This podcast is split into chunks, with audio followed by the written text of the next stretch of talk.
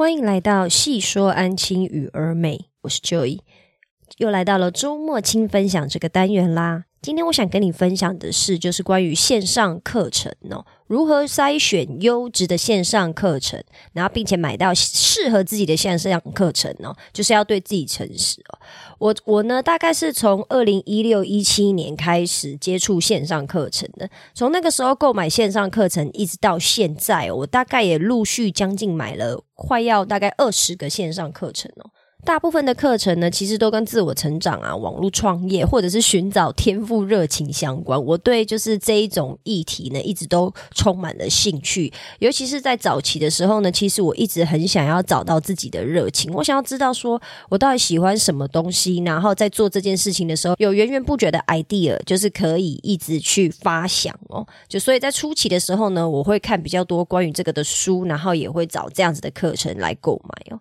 那课程的部分。的金额从大概新台币一千五的单堂课程，就是所谓的迷你课程，大概可能一个多小时、两个小时这一种，一直到新台币六万块，也就是我最近买的线上课程哦，都有。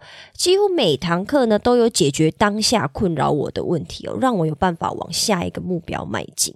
那我这边想问你啦，如果你今天要购买线上课程的话，你最担心的是什么？或者是你觉得购买之前你要做的最多的功课是什么？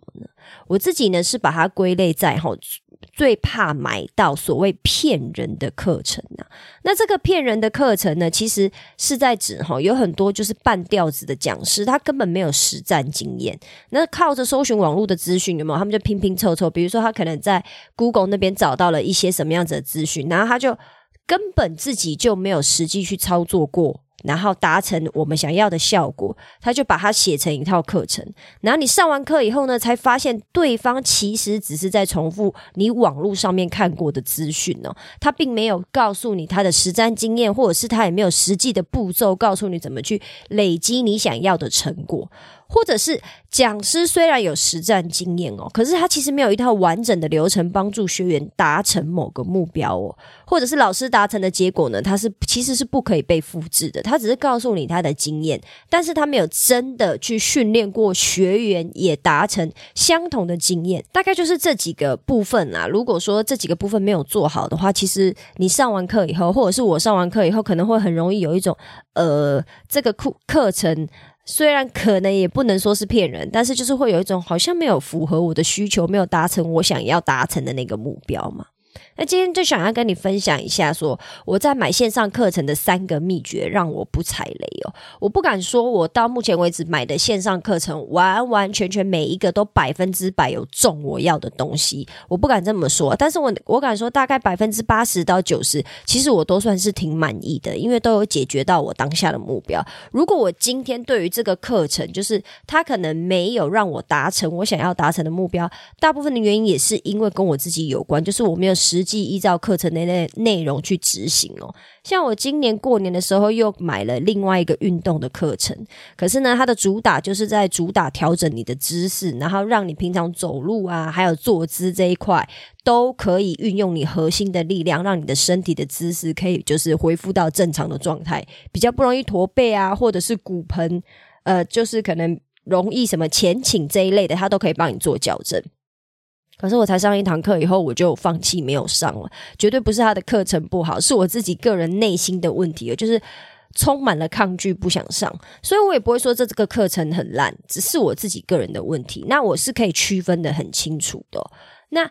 在买线上课程的时候呢，我会做到哪一些事情？哈，如何筛选优质课程的这个秘诀一哦，请你要查询讲师课程以外的公开资讯哦，一定要做到这件事情哦。请你现在网络搜寻该位讲师，也就是课程的主理人、课程老师哦，他在网页上面还有没有其他的公开资讯？比如说他有没有固定产出文章讲解他的 know how 啊？告诉你说他觉得关于某一些主题、某一些议题。其他个人的想法是什么？他是怎么帮助他的学员，或者是他自己本身对这些事情的看法是什么？再来就是他是不是有被邀请至 YouTube 或 Podcast 分享课程哦？这个也是我还蛮在意的一个部分。我会去 YouTube 或者是 Podcast 那边稍微搜寻一下。有没有人有没有任何其他的节目有去邀请过这一位讲师去讲一样讲一下他的 idea、他的想法、他的课程可以怎么帮助学员解决什么类型的问题哦？不管是国外的课程或者是国内的课程都一样，你都可以去找找看。再来就是他有没有在其他的自媒体平台，或者是比如说就是呃 social media 这种平台呢，跟读者还有学员互动哦。比如说他有在回答。呃，他的粉丝的一些免费的问题，可能有时候有一些问题，就是像我现在在做的分享嘛，我在做安亲班教育事业的这一块分享，我不一定现在就会跟大家收费。然后，如果大家有来问我问题，我会尽量的回答，因为这个就是我初期在建构的一个过程嘛。那你想买的这个课程呢？这一位讲师或主理人，他有没有固定做到这些事情？我刚刚分享的那些东西呢，都代表课程讲师对于自己课程的付出还有信心嘛？为什么有一些一页式的线上课程没有办法让你马上购买？其实就是少了这些公信力啊！我有时候也会看到有一些一页式的课程，我个人有一点点兴趣哦，就是他讲的东西刚好有中我最近可能在苦恼的一些痛点。但是我再去搜寻他其他的相关资讯的时候，几乎就找不到了，几乎就是零了。我就是迟迟没有办法下手买单嘛。像我其实大概在两年多前就一直有介绍网络上一位，我不敢讲红啦，但是其实到处都看得到他的广告的一位老师哦。他不管是在 YouTube 或者是在他打广告打最凶的就是 YouTube，我常常看到他的课程，可是我就是一直没有办法购买下去。原因很简单呢，就是虽然他有一些公开资讯哦，但是非常的少，因为他很少在社群媒体上面琢磨，他都是看 You，他都是靠 YouTube 的广告。那你查完广告以后，你再去查，我再去查，就是比如说他有没有什么自己的部落格在分享一些资讯这个部分，诶，其实。没有，因为这个老师就是算是很保护自己的课程内容，这个我当然也可以理解，每一位老师的想法不一样嘛。但是当我在仔细搜寻以后，就开始发现一些负评了。那我不太会因为。一点点的负评就觉得这个老师不是一个好老师，因为有时候上课到底觉得有没有学到东西，有时候其实还是要看学员自己嘛。就比如说像我，我自己如果没有认真上课，我也不会去攻击老师的东西不好。可是他的东西呢，当然也是有被一些人诟病。好，那这个部分呢，就是希望你如果今天要购买线上课程，你要去注意到这个东西哦。像我最近也在滑 Facebook 的时候呢，有看到一个就是讲某乐器的。然后某一个老师呢，就是说他自己的专长就是呃弹奏某个乐器，然后他靠这一个专长教了很多人怎么去弹奏这个乐器，然后也开了自己的线上课程，月入百万。那他现在就是想要教老师们如何经营线上课程，比如说你今天也是类似像音乐老师类，然后你想要开一个线上课程，教大家怎么样去。就是玩你你会的那个乐器，然后他要教老师怎么经营线上课程。然后我就想说，哎，经营线上课程这一块就是我目前的重点嘛。我想要学习，我就点进去稍微看了一下，因为我相信那个大大道理哦是共通的。结果我点进去他的 Facebook 呢。完了，根本就没有什么公开资讯哦。我往前拉上前几个那个公开资讯呢，大概最久最久可以滑到二零一七年。可是我大概滑两下就买了就没了，什么意思？意思是说他根本就没有在经营这个粉丝团，他是最近忽然冒出来，然后一样就是有点类似，像是用 Facebook 或者是用 YouTube 这个平台去贩售他的课程内容。可是除了课程内容，就是。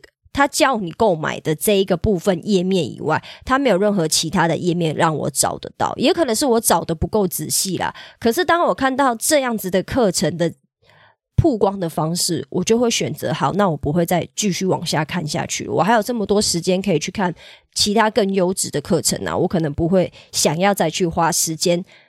去查你的资讯呢，因为其实你分享的东西也也可能，我我也可以不要向你学就对了。所以有没有在网络上面的其他公开平台有分享资讯，这是一个很重要的公信力的方式哦。再来购买线上课程的第二个秘诀是，请你要搜寻学员的心得哦。就是这究竟这个课程有没有价值呢？你当然就是要看学员的心得分享是最准确的。如果分享的学员众多，回馈的也都是正向的，当然会帮这个课程加分呐，就是可以降低你踩雷的标准嘛。可是呢，部分分享呢，它是会用联盟行销的方式分享线上课程的课后心得的。这个部分呢，你可能就要稍微小心一点，因为这不代表该课程不值得相信。可是你可能在观看这类型的文章的时候，你要看的稍微仔细一点，因为我刚刚提到的某一位大师的课程，在 YouTube 一打广告，那个他就是有用有点类似像联盟行销的方式，让他的学员到处去分享他课程的好处，然后听说他会因此而如果。透过学员的连结，就是也就是说，学员会在网络上面分享文章嘛。然后看完这个文章以后呢，如果你透过他的连结去上了这一位老师的课程，老师好像就会拨某种固定佣金或费用给这一位学员。也就是说，今天大家的分享呢，其实是可以呃，类似说相得益彰啦。你帮我分享，那我当然就给你一点费用，然后。我还是持持续有赚钱嘛？那这个部分我必须要先说，其实，在刚开始的时候，我对于这一种做法，我是还蛮不能认同的。可是我最近上的那个 Ship Thirty for Thirty 呢，它后面的进阶课程呢，也有在做这一件事情。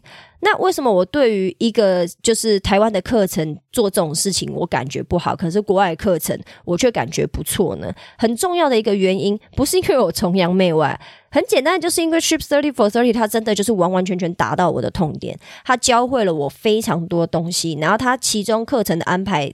的执行让我真的都每天充满动力的，不能讲充满动力，让我每天都有一步一步确实去做，所以我到现在才有办法每天分享一篇短文章在网络上面，然后一个礼拜呢可以用短文章的方式呢再把它延伸成我现在的 podcast，这个都是 Ship Thirty for Thirty 让我学会的东西。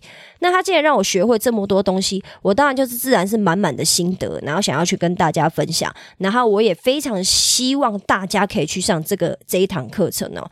所以，即使今天联盟行销的这一块，呃，有利有弊啦。如果你今天看到的文章，大部分都是因为联盟行销的关系。然后去告诉你，你还是要去稍微看一下学员分享的内容，他们到底就是只是很长的在告诉你说，哦，这个课程上什么，赶快来上。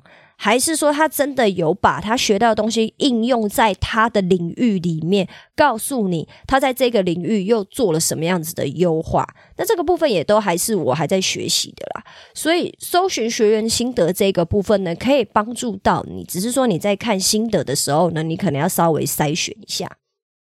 再来最后一个步骤，就是我要上这个 Captain's Table 之前，我自己做的最后一个步骤就是花钱咨询哦。因为我提到说我买了六万块的课程嘛，就是进阶版线上课程那个 Captain Captain's Table。那我从考虑到购买，我大概花了快一个月的时间呢，因为我就是一直在考虑，有因为这个费用真的太大了，其实几乎快要把我的钱都快要用光。我现在整个就是有一点点是。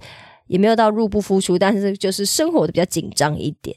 那秘诀一跟秘诀二我都做了啊，尤其是 Captain's Table，其实网络上分享会稍微少一点点啊，因为大部分都是分享 Ship Thirty for Thirty。好，那我没有办法下定决心嘛，因为这金额真的太大了，所以我最后呢，就是在决定购买前，我决定花一个三千块，我觉得是跟某一位老师，呃，某一位学员做咨询哦，他就是是。在教人家怎么做线上写作的一位台湾人，他叫朱琪哦。他之前有花钱去上另外一个，就是我有可能有提过的陪伴式讲师训的课程。我就是这两课程一直在犹豫，我到底要花钱上哪一个课程？那因为我没有办法下决定嘛，我就花钱跟他。咨询了一个小时，然后去听一下那个陪伴式讲师训带给他觉得的，他自认为他学到的东西，还有他觉得课程的一个缺点呢，就是某课程一定都会有缺点嘛，就是还是会有某一些小地方是会让你觉得啊，如果这边改善会更好。我就在跟他讨论，那讨论完以后呢，我也确定了说。哦，原来其实是 Captain's Table 的他的课程大纲，还有他解决的问题是比较符合我现在的需求的。那陪伴式讲师训的话，就会比较着重在我后期，当我的课程线上系统呢都已经整个建立起来，我要怎么样去让我的线上课程，就是当老师讲师这一块，让我自己在讲解这一块可以越来越好的时候，我再去上就可以，再去上这个陪伴式讲师训。当然要花钱咨询呢，其实我是有一点点犹豫的啦。毕竟花钱咨询就是等于是你要我要花六万块买这个课程，钱我又要再花一个三千块去咨询嘛。可是我这边希望你要有一个观念哦，就是既然我们今天都要花大钱了，是不是就更应该要在事前把功课做好，尽量让课程的内容符合我们的需求，才不会到时候我花钱买了课程。假设说，我今天决定要买陪伴式讲师训好了，它绝对不会是一个不好的课程啊。可是它可能它。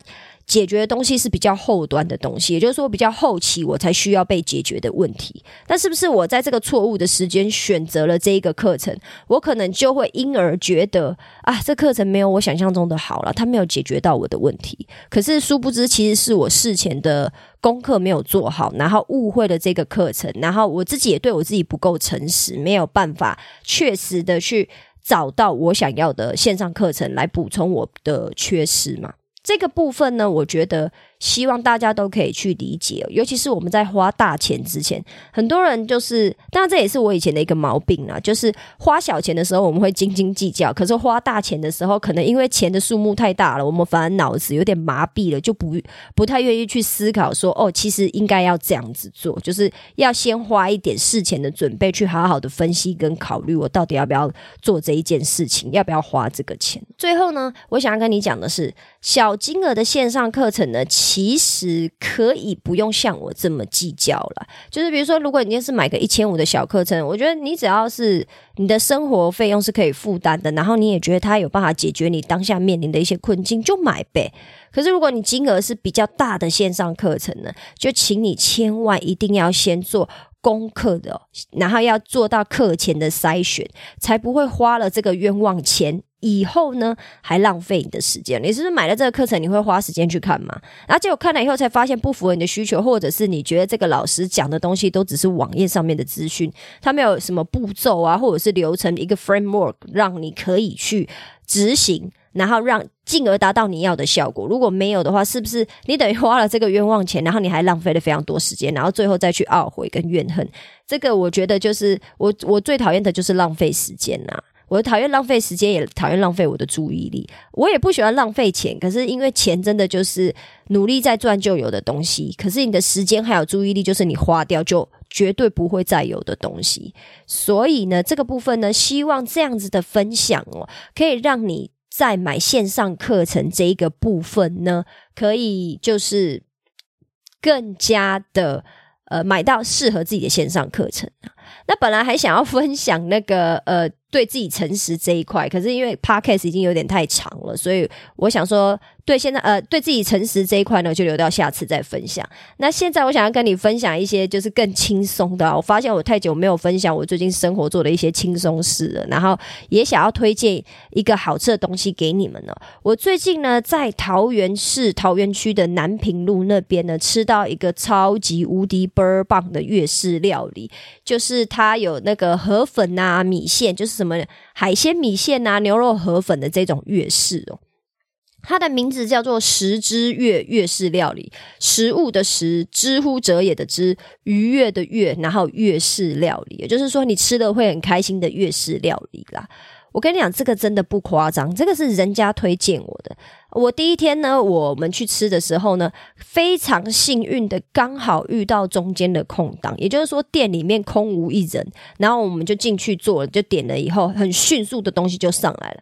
我喝了它，我们那天吃了海鲜米苔木，然后我自己吃牛肉河粉，再点一个炒空心菜跟一个烤鸡腿排。尬的那个海鲜，呃，海鲜米苔木的汤。真的是惊为天人！你喝了以后，你就是会觉得，妈，这个汤好清淡，但是很好喝，味道又够。可它的味道够，不是会让你觉得口渴或太咸的那种够。我没有办法形容，因为我真的就是只会吃不会讲而已，像跟古玩一样。我只能告诉你好吃，但是我没有办法说出跟其他 YouTuber 或者是 Podcast 讲出那些很细致的差别，我是没有办法。但是我这个人是一个汤控，也就是说，我最喜欢喝汤，它的汤真的。是倍儿棒，海鲜米苔木的汤倍儿棒。后来呢，我自己又点了牛肉河粉嘛，牛肉河粉的汤也是倍儿棒，真的超级无敌好吃跟好喝。它整个就是我心里面的口袋名单，我可能动不动一两个礼拜我就要去吃一次。再来就是我后来又有再去一次。我点了他的红烧牛肉米线呢，那这边先跟你讲一下，所谓的红烧牛肉米线呢，它其实所有东西都一样，它只是那个肉不是肉片，肉变成红烧肉的肉块，就像牛肉面的那种肉块而已。可是它的汤还是是清淡的。那我这次吃的时候呢，我就想说啊，它有看起来很厉害的辣椒，我加一下辣椒好了。结果加了辣椒以后，就是真的是得得打咩。你不可以加辣椒，因为你加辣了以后就破坏它原本原本的美味了。所以我会建议你，可以忍耐的话就不要加辣椒，就是我们吃原味。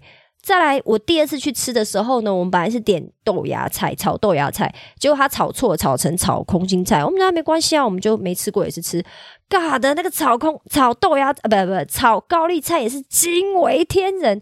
你看我这么激动，你就知道我非常喜欢每一口我都很喜欢。叶子的地方也炒的好吃，骨头的地方也炒的好吃，因为它是现点现做的。尤其是它有很多炒类的，炒菜类、炒肉类，或者是煎啊、烤类，所以你一定要有心理准备。如果你去的时候，你看到门口满满的都是人，然后店里面也几乎快要没有位置了，你就要有心理准备。如果你当天很赶时间，就建议你不要进去，因为我们进去以后呢，我们等了快要一个小时才吃到我们的东西哦。可是因为我们早就已经有心理准备，再加上我们一点都不赶时间，我们就没关系啊。我们就是边看那个 Netflix，然后边等餐。然后我们我们身身边很多桌吼都是等到受不了就没有等了，就离开了，就也没有吃啊。可是他门口那边外带啊。还有疑似是 Uber E，我也不太确定。就是这些呃外送的这些，也是络绎不绝，满满的都是人。这一间真的很好吃，然后东西真的不贵哦。它的那个河粉啊、米线啊，大概就是八十到一百一这上下。然后它也有炒饭这一些的，都很建议你。如果你今天就是刚好要到桃园玩，然后可能要去南平路那一带的话，你可以去这一间吃吃看。它旁边是一间。牛排馆呢？但是那个牛排馆好像就还好的样子。这一间十之月的粤式料理，我会把它的相关资讯放在资讯栏，你可以看一下。有机会的话，你可以去吃吃看呢。最后呢，跟你分享一下我最近去看的一部电影啦。最近电影呢，玛丽兄弟很红，我知道。可是因为我就是对玛丽兄弟比较没有什么兴趣，所以我要等到他下片的时候再在串流看就可以了。我最近去看的是那个《龙与地下城》哦，全名叫什么我已经忘记了，是那个。神力女超人的男朋友演的，我因为我忘记他叫什么名字了。这一部电影呢，我个人还蛮推荐大家去看的。虽然说它的票房应该是输玛丽兄弟很多很多啦，可是我看了那个玛丽兄弟以后，我整个就是觉得哇，这一部啊，对不起，我看了那个龙与地下城以后呢，我真的是觉得哇，它里面的世界观啊，还有一些魔法。的故事呢，其实我个人都觉得胜过哈利波特啦。我个人是不喜欢哈利波特，不是因为我讨厌作者，纯粹就只是我觉得哈利波特没有中我的点。可是这个《龙与地下城》里面的一些角色的设定呢？我老实说，其实是有一点点老梗啊，就是很美式的那种老梗的奇幻剧情。可是我个人就是还蛮吃这一套的，但是它里面人物的刻画跟角色的设定，我个人都挺喜欢的啦。所以如果你今天喜欢看这种也是偏魔法类啊，有点中世纪。冒险，然后故事内容算是有趣，里面也有一些搞笑的桥段。你喜欢看这一类型的电影的话，我会蛮建议你去看这个《龙与地下城》的。如果你跟我一样，就是常常都在看美剧的话，你应该就会有听过。尤其是如果你也是《生活大爆炸》的粉丝的话，你应该可以很常听到那些宅男们都在玩一个桌游，叫做《龙与地下城》嘛。我就是因为听他们玩这个桌游玩了十二年，因为总共十二季嘛。这部电影《龙与地下城》上的时候，我才想说什么？既然有这个电影，我到底要我就是要来瞧瞧看，到底这一部东西是在说什么啊？看了以后，我也觉得很满意了，希望它可以出续集。虽然我也不知道会不会啦。那这个就是我今天的分享啦，不晓得我今天分享对你有没有帮助呢？或者是就算你没有买线上课程，你也可以去吃那个好吃的十之月的粤式料理，或者是安排一下时间去看部电影哦。那我们今天的分享就到这边啦，我们下次见，拜拜。